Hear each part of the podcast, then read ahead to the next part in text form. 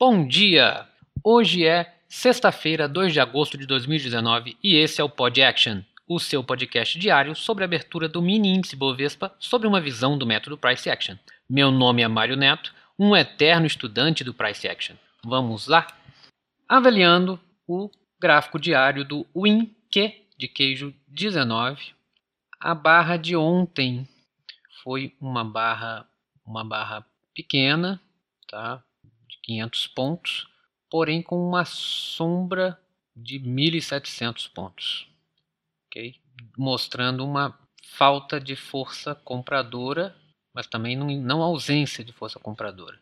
É, tent, é, houve uma tentativa de rompimento desse Broad Channel de baixa, que a gente está falando aí desde o dia 10 de julho. Houve uma tentativa como no dia 31 também houve uma tentativa mais pequena de rompimento para baixo, mas ele ainda está dentro desse broad channel. Tá? Quando é que vai romper, a gente vai ter que acompanhar. Se ele vai continuar descendo, talvez ele venha aqui ainda buscar o fundo da, da, da, do último swing aqui no 103, 300 ou 103 ou 100 mil 103 não, 100 mil e 300 ou 100 mil e Tá? Ele vem aqui no 100 mil para depois ele mudar de ciclo. Mas ainda estamos nesse ciclo de broad channel de baixa. Ok? Não, não, mesmo entrando em lateralidade sempre, tá? sobe, desce, sobe, desce. Tá?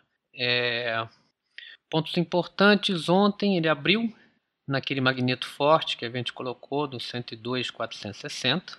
Ele abriu naquele, naquele ponto. E nos, nos próximos tempos gráficos a gente vai ver como é que ele usou esse ponto. Nos 60 minutos, a gente consegue aqui visualizar melhor esse broad channel de baixa. É, eu tinha falado que eu estava apostando que ele iria fazer hoje um continuar esse TR de mil pontos, continuar nessa lateralidade que ele começou a formar no final do dia 31, ele acabou rompendo, que a gente vai ver nos próximos tempos gráficos.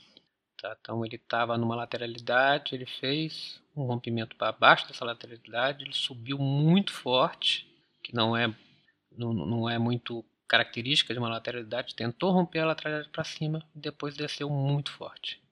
Tá? Como se ele estivesse ampliando essa lateralidade, talvez até fazendo um triângulo expandido aqui nos 60 minutos. Se traçar aqui, pode ser um triângulo expandido que está dentro ainda são características que ainda estão dentro da, da do, do, do, Broad Channel e, e, dessa lateralidade. No 30 minutos, 30 minutos a gente vê que ele, eu já descarto aqui o fechamento, ele quase que fechou aquele, aquele gap lá do dia lá do dia 25 de julho, gap de baixa que ainda estava aberto, ele chegou a vir próximo de fechar, mas não chegou a encostar. Não chegou a encostar, não fechar nem a barra, aquela barra gigantesca das 10h30 do dia 25. Mas ele chegou bem próximo de fechar, mas não fechou. E acabou descendo. Como se fosse um rompimento desse último swing do dia, do dia 29 de julho.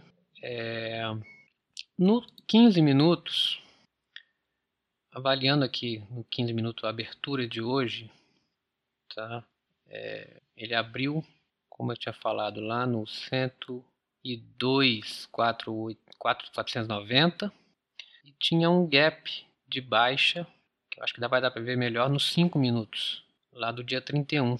E ele fechou, é um gap que estava fechado pela metade, ele fechou esse gap antes de subir. Muita gente conseguiu fazer, executar essa operação aqui na primeira barra do dia, tá? Dos, do, do, do 15 minutos, e conseguiu, foi uma barra de 500 pontos. Então, quando ele abriu, é, já entraram e conseguiram realizar aqui pelo menos o fechamento do, do gap. É, outra coisa importante, na subida, ele também fechou um gap, tinha um gap do, da tarde do dia 31 da manhã à tarde, né, entre as 10, aquela descida grande que teve no dia 31, tinha um gap de baixa aqui entre o 103,146 e 102,713, tá? Ele fechou esse gap e foi embora, não parou aqui não. e foi fechar lá a máxima do dia, a, a máxima, não, fechar um outro swing anterior lá no 103,616.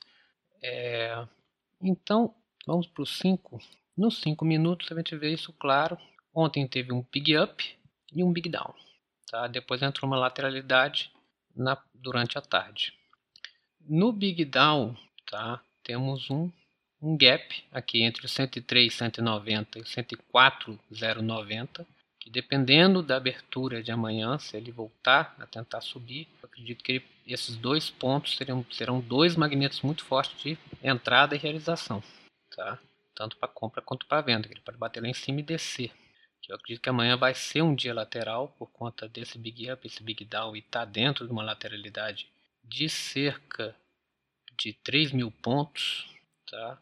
Então mesmo tendo tendência, acredito que pode fazer um outro big up, big down, big down, big up, e mas ficar dentro dessa desse range, tá? É, notícias amanhã é dia do nosso conhecido payroll que ocorre às 9h30, tá? Não acredito que vá disparar uma tendência, mas acredito que vai movimentar bastante. Então, a sugestão é que se antes das 9h30 é, verem alguma oportunidade de valer a pena entrar, entra com uma meia mão e ver se o, se o payroll não afeta a sua operação. Tá? Porque o risco é muito grande operar durante o payroll. Entrar durante o payroll é muito risco. Agora, se você já tiver numa tendência, alguma coisa já estruturada, dá para operar o payroll dessa forma. Para pessoas mais experientes. Iniciantes, payroll caia fora. É... E é isso, pessoal. Bons trades para todos. Cuidado com o payroll. Na segunda-feira estaremos aí com mais um Pod Action. E só mais uma coisa.